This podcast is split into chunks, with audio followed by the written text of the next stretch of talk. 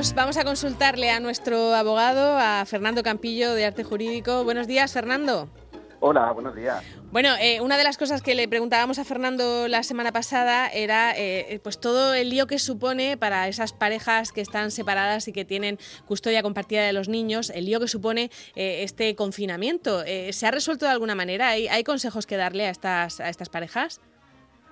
bueno, como bien decía, la semana pasada comentábamos, estaba todo muy reciente, estuvimos hablando el martes pasado, eh, había salido, había salido, se había publicado el, decreto del decreto del estado de alarma se había, se había publicado dos días antes.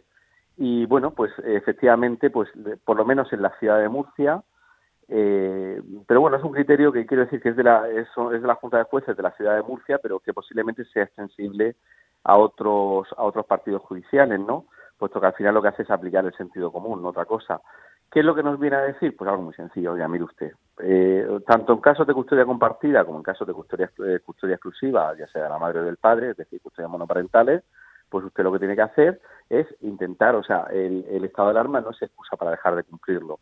Ahora bien, intente usted flexibilizar, adaptar, eh, intentando que, exista el menor riesgo posible para, o sea, es decir, vamos a, vamos a intentar poner un poco, o sea, imaginemos, por ejemplo, que yo vivo con una persona de 80 años. Probablemente, pues a lo mejor el, estar entrando y saliendo, pues no es la persona, no es, no es lo más adecuado, ¿no? Cuando es una persona de, que, es, que tiene un especial foco en esta, en esta situación de coronavirus. Entonces, bueno, lo que nos invita es a flexibilizar, nos invita a eh, adaptarnos y luego, por otra parte, eh, pues nos dice que las entregas y recogidas en casa de donde esté el niño si hasta ahora la, el régimen general, por ejemplo, en, los casos de custodia compartida, los intercambios se suelen hacer en el propio colegio. En los casos de la custodia monoparental, pues en, la casa de la madre. Pues ahora nos dice, oiga, no, mire, donde esté el niño, se desplaza el otro y lo recoge.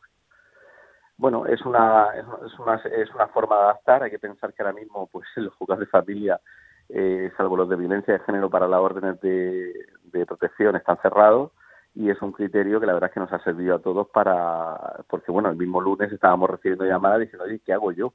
Esto, esto cómo me afecta, el, el ¿qué, qué, puedo hacer, ¿no?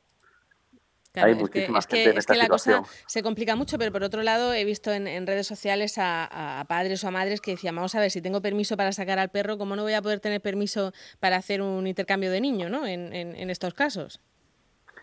Sí, efectivamente. Vamos a ver, es eso es lo que el tema está en que indudablemente la, el decreto de alarma no, no, o sea, al final habla de casos de fuerza mayor como cláusula de cierre y deja abierto pues a una serie de interpretaciones. Indudablemente el, sacar a los perros tampoco aparece en el estado de alarma, en, el decreto de, estado de alarma. Lo mencionó el presidente del gobierno, o sea, pero así como lo mencionó en, en un primer momento cuando cuando recitó los supuestos no lo incluyó. Sin embargo, luego dijo, bueno, y sacar a los perros. Y todo el mundo, ah, sacar a los perros se puede, venga. Pero claro, indudablemente, si yo tengo un perro en casa, es un motivo de fuerza mayor sacarlo, ¿no? Mire usted, o sea, el animal no entiende de, estado de alarma. Ahora bien, lo que no voy a hacer es aprovechar que saco al perro eh, y, ya de paso, pues aprovecho y me voy al Valle Perdido. Me voy, o sea, no, usted, dentro de una orden, eh, pues cerca de casa, el primer pipicán o parque que tengo cerca, ¿Por qué? Porque al final lo que se trata es, de, es intentar que haya los menores contactos posibles. Esto es una cuestión de números. Aquí está, aquí está. Ahora, bueno, pues siempre hemos tenido 40 millones de, entrenadores de fútbol y ahora tenemos 40 millones de epidemiólogos, ¿no? Que todo el mundo sabemos mucho de coronavirus, pero al final esto lo que se trata es intentar que haya el menor, el menor número de casos posibles para intentar que la curva baje y nuestro sistema sanitario eligiera esto. No tiene más, más explicación. Pues mire usted, me voy a acercar en la medida de lo posible, a, me voy a acercar en la, medida de lo posible pues al parque más cercano, intento no hablar con nadie, si me cruzo a alguien mantengo las distancias de seguridad, buenos días, buenas tardes y con las mismas continúo. Fernando, eh, además de, hablar bueno, pues de esas medidas, de esa lógica, de esa responsabilidad de las custodias eh, compartidas durante el estado de, alarma, eh, entendemos también que son días de muchas llamadas pues a los bufetes de, abogados con otras cuestiones. No sé, por ejemplo, eh, ya que te tenemos aquí, eh, preguntarte por los viajes contratados, por muchos de esos eh, paquetes, vacaciones que ya estaban pues dispuestas, si tenéis también esas cuestiones y esas dudas en, en el despacho. Sí, se están planteando porque, bueno, en este caso, por ejemplo, lo que nos encontramos un supuesto bastante complejo y lo voy a explicar. Mucha gente contrata un seguro de cancelación, pero los seguros de cancelación lo que están previstos es para que tú te pongas enfermo, no para que haya una pandemia, ¿no? Claro. Entonces, tú te coges eh, las coberturas y dices, mire usted, si usted queda hospitalizado, eh, entonces, si está usted hospitalizado, entonces le devolvemos el dinero. Venga, bueno. En este caso no, nos, encontramos con esta situación, lo que nos encontramos con un confinamiento eh, decretado por el gobierno.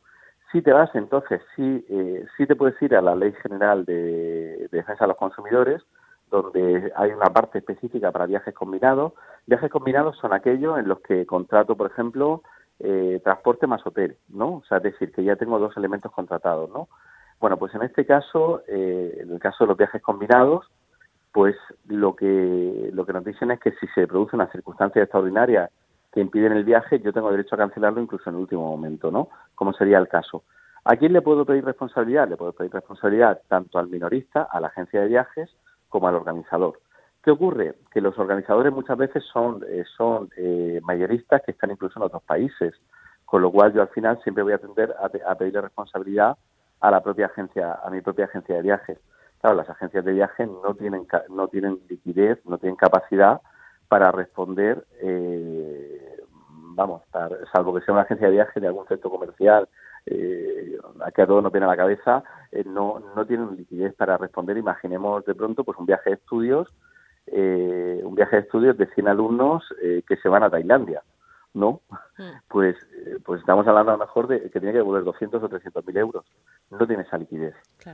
Eh, muchos incluso, pues ayer nos llegó, un caso de una persona cercana, ¿no? Pues la propia agencia estaba comunicando que se iba a concurso de acreedores directamente, ¿no?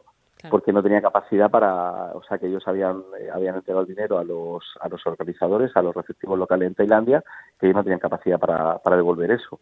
Y bueno, pues en estos casos, pues recordar que las agencias, eh, tanto mayoristas como minoristas, depositan una aval en las comunidades autónomas donde se constituyen. En el caso de las minoristas, pues suele ser 150.000 euros, la mayoristas 300.000, y que se puede tirar de ese seguro. Pero claro, se puede tirar de ese seguro hasta hasta un límite, porque si, si se han vendido muchos viajes, indudablemente no esa capacidad, no esos 150.000 euros, por mucho que lo destiremos, no van a dar para todos. Claro, la verdad es que las, las, agencias de viajes son otro de los sectores a los que les va a costar mucho recuperarse de este, de este golpe. No, bueno, las agencias de viaje efectivamente depende de lo que tuvieran vendido y depende de eh, depende de muchas circunstancias, pero sí, efectivamente, o sea, la situación para ellos es es dantesca. Pero claro, ¿qué hacemos con esos? Eh, ¿qué, ¿qué, pasa? O sea, la pregunta es ¿qué, qué pasa con ese dinero, no? Realmente la ley no estaba prevista para la ley no, no estaba previsto para, para una situación de pandemia, ¿no? Eh, estaba previsto, pues, por ejemplo, para que yo fuera, si yo iba a ir a Egipto y de pronto pues, había una revuelta popular, que podría decir, oye, mira, que no, mire, que no quiero ir a Egipto, ¿no? Eh, muchas veces la, la ventaja es que la, eh, las agencias no le pagan al mayorista hasta, hasta incluso después de empezado el viaje, ¿no? Pues a lo mejor ahí podemos jugar con que tenga todavía liquidez, pero claro, las agencias también tienen empleados, tienen, o sea, tienen gastos y van tirando del dinero, obviamente. Fernando, ya digo que la situación para ellos para ello no es cómoda. Sí, perdón. ¿Habéis tenido también consultas, por ejemplo, de, de, particulares, gente que ha contratado esos viajes directamente por Internet sin pasar por, por una agencia, por ejemplo? Bueno, vamos a ver, es que cuando tú contratas por Internet, eh, cuando eh, estamos hablando de viajes combinados, ¿no? Y cuando tú contratas por internet lo estás contratando a través de una agencia. Otra cosa es que tú, o sea, otra cosa es que tú te hayas, hayas alquilado una casa rural. Una cosa, otra cosa es que tú hayas hecho, hayas eh, hayas... No, pero por eh, ejemplo, he comprado un vuelo por una parte y por otra he contratado una estancia en un hotel o en una casa rural, como tú dices, con ese mismo hotel, todo por eh, separado. En estos casos, eh, ¿podemos hacer algo? En ese caso ya no es un viaje combinado, ¿de acuerdo? Lo que tenemos son dos proveedores distintos que yo he contratado. En ese caso, lo que tenemos que tener en cuenta es que eh, aquí va a haber una pugna importante por parte de ver, aquí, igual que en este caso, igual que en el anterior caso, si lo teníamos claro porque lo preveía la ley, en este caso los otros te van a decir que ellos no han incumplido, sino que hay un supuesto de fuerza mayor que les ha impedido cumplir el contrato, ¿no? Algunas compañías sí sé que están devolviendo el dinero como fondo, o sea, eh, para garantizar, eh, para garantizar, eh, bueno, pues, o sea, para que haya cierta normalidad. eh, claro, ya nos vamos a, nos vamos como bien dices, a hoteles, etcétera. Lo normal es que devolvieran el dinero. O sea, yo entiendo que, o sea, yo entiendo que, deberían devolver, el dinero, puesto que es, un servicio que al final no, nos ha prestado. Pero que sí tenemos que tener en cuenta, insisto, en que, en que mucha gente no va a tener capacidad para devolver ese dinero. Claro, eso tenemos que ser conscientes de, que todos tenemos, bueno, pues eh, que, coger un poco la parte que, nos toca, ¿no? Efectivamente, o sea, es decir, no todo el mundo va a tener capacidad. Imaginemos el dueño de una casa rural eh, que tiene que, eh, que, oye, me han dado 50 euros de reserva y si no, bueno, pues ese hombre ya considera que los 50 euros son suyos. Bueno, pues en este caso, si son 50 euros, yo creo que no va a tener problemas para devolverlo, ¿no? Pero que, que sí puede tener, o sea, que, que tenemos que ser todos un poquito tolerantes también y, pensar que esto nos ha pillado a todos eh, por sorpresa y nos ha pillado todo muy grande. Descolocados totalmente, sí. Descolocados, sí. Bueno, pues Fernando, seguiremos consultándote los, los martes más o menos hasta ahora y, y, a lo mejor incluso te tenemos que llamar más veces porque hay que ver la de dudas que nos genera todo esto del coronavirus en, en muchísimos sectores distintos y, y, cada día se nos, se nos plantean nuevas. Muchas gracias, Fernando. Gracias a vosotros, como siempre. Un saludo. Hasta luego.